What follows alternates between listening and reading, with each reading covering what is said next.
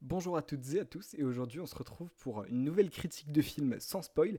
Et aujourd'hui j'ai décidé de m'attaquer au troisième film de la saga des animaux fantastiques, Les Secrets de Dumbledore. Donc moi c'est une saga que j'avais commencé à regarder donc euh, à leur sortie, donc le premier film qui est sorti en 2016, le deuxième en 2018 que j'avais euh, trouvé assez ennuyant et sauvé euh, pour moi uniquement par la performance de Johnny Depp qui jouait le rôle de Grindelwald le méchant.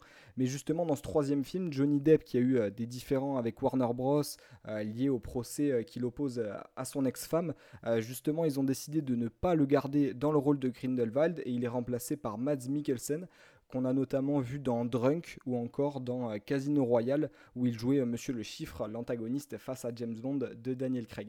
Donc au casting de ce film, on retrouve aussi euh, Eddie Redmayne dans le rôle de Norbert Dragono, Jude Law en Dumbledore qu'on a pu voir dans les deux films Sherlock Holmes avec Robert Downey Jr. ou encore Ezra Miller qu'on a surtout connu pour le rôle de Flash dans le DC Universe qui joue Croyance. Euh, donc dans ce troisième film de la saga que j'ai pu voir cet après-midi, euh, ça se passe donc dans le même univers qu'Harry Potter, mais euh, plutôt dans les années 30-40. Norbert Dragono, donc le héros de la série, est envoyé avec ses amis en mission par Dumbledore pour sauver à la fois le monde des sorciers et des moldus euh, face aux agissements de Grindelwald qui a euh, recueilli en tout cas beaucoup de fidèles euh, à sa cause, sa cause qui est tuer les moldus ou en tout cas faire dominer le monde des sorciers par rapport au monde des humains car pour eux ce ne sont pas des sangs purs. Euh, donc ça, ça va les amener justement à voyager un peu partout dans le monde euh, des sorciers. Donc ce qui est bien, c'est que ça nous fait euh, découvrir un monde différent de celui exploité dans la saga Harry Potter.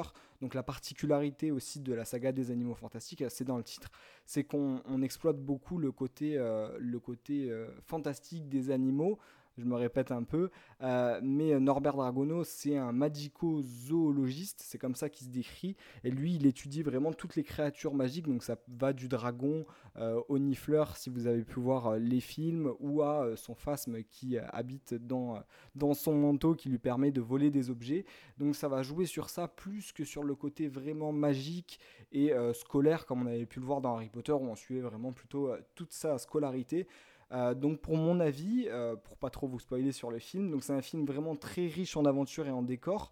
Euh, c'est justement ce qui fait sa force. Moi j'ai eu la chance de le voir en Dolby Cinema, donc dans des conditions vraiment cool. et on voit des très beaux décors. Évidemment, on a une bande son qui est vraiment incroyable avec beaucoup de thèmes repris par rapport à la saga Harry Potter.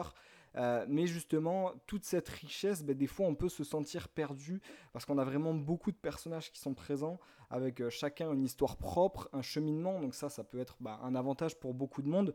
Je pense que les fans d'Harry Potter vont vraiment adorer ce film. Il y a beaucoup de références à, des personnages qu'on voit dans la saga Harry Potter, du coup qui sont pas encore nés, mais à l'histoire de Dumbledore, de son frère, de sa famille. Euh, on, on voit beaucoup aussi l'exploration du monde des sorciers en dehors de Poudlard même si là, par rapport aux autres opus, on a pas mal de scènes qui se passent dans Poudlard, du coup, ça rajoute vraiment un côté euh, nostalgique de voir Poudlard en plus euh, en intégralité avec des beaux plans, euh, grâce aux effets spéciaux qui, qui sont beaucoup améliorés. mais d'un autre côté, je pense que les non-initiés vont trouver peut-être que ça manque un peu d'action, de rythme. Euh, pour ma part, j'ai trouvé, euh, j'aime beaucoup hein, la saga Harry Potter, la magie, mais j'ai trouvé pas mal de longueur parce que même si les scènes d'action sont assez variées, on n'a pas seulement des, combats à la baguette. Euh, on, bah, on, peut se plaindre qu'elles sont trop rares. Il y a beaucoup trop de moments, de moments longs entre les différentes scènes d'action et finalement il n'y en a pas tant que ça. Donc même si le jeu d'acteur est, vraiment très bien, et ça amène aussi évidemment du rythme, on a Mads Mikkelsen donc, qui joue Grindelwald, même si on sait qu'il remplacera jamais Johnny Depp, bah, il joue une très bonne version de Grindelwald, qui est évidemment euh, différente, mais qui a quand même son charme. C'est un très grand acteur et au final, euh, à la fin du film, on en vient un peu à oublier Johnny Depp, même si son Grindelwald restera euh, donc voilà, c'est vraiment mon avis. Je pense qu'ils auraient pu faire peut-être quelque chose de mieux en raccourcissant un, peu le film, ou en, on sait qu'il va y avoir sûrement un quatrième et un cinquième film pour, pour compléter la saga. Euh, en espérant que ça prenne pas autant de temps qu'entre le, deuxième et le troisième film. Mais euh, ils se perdent un peu à raconter beaucoup d'histoires, à emprunter beaucoup de chemins différents. Euh, dans le film, il y a l'histoire un peu de, confusion. Si vous le regardez, vous allez comprendre. Et justement, des fois, on est un peu confus parce que ça part un peu dans tous les sens. Il y a peut-être un peu trop de personnages, que ce soit des anciens qu'on a vus dans le premier et le deuxième opus, mais aussi des nouveaux. Donc ça amène encore d'autres histoires.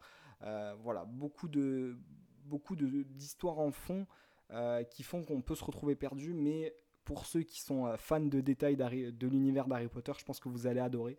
Dans tous les cas, moi je vous recommande d'aller le voir parce que c'est un film qui est vraiment très sympa. Il faut avoir vu les deux autres avant, hein, ça c'est une certitude, sinon je pense que vous allez être un petit peu perdu. Mais pour les fans de l'univers de la magie, je pense que c'est euh, un film parfait à regarder, profitez-en tant qu'il est encore au cinéma. Donc voilà pour ma critique et un petit peu mon, avis en bref. Et euh, bah, je vous souhaite une très bonne fin de journée et je vous dis à bientôt pour une nouvelle critique.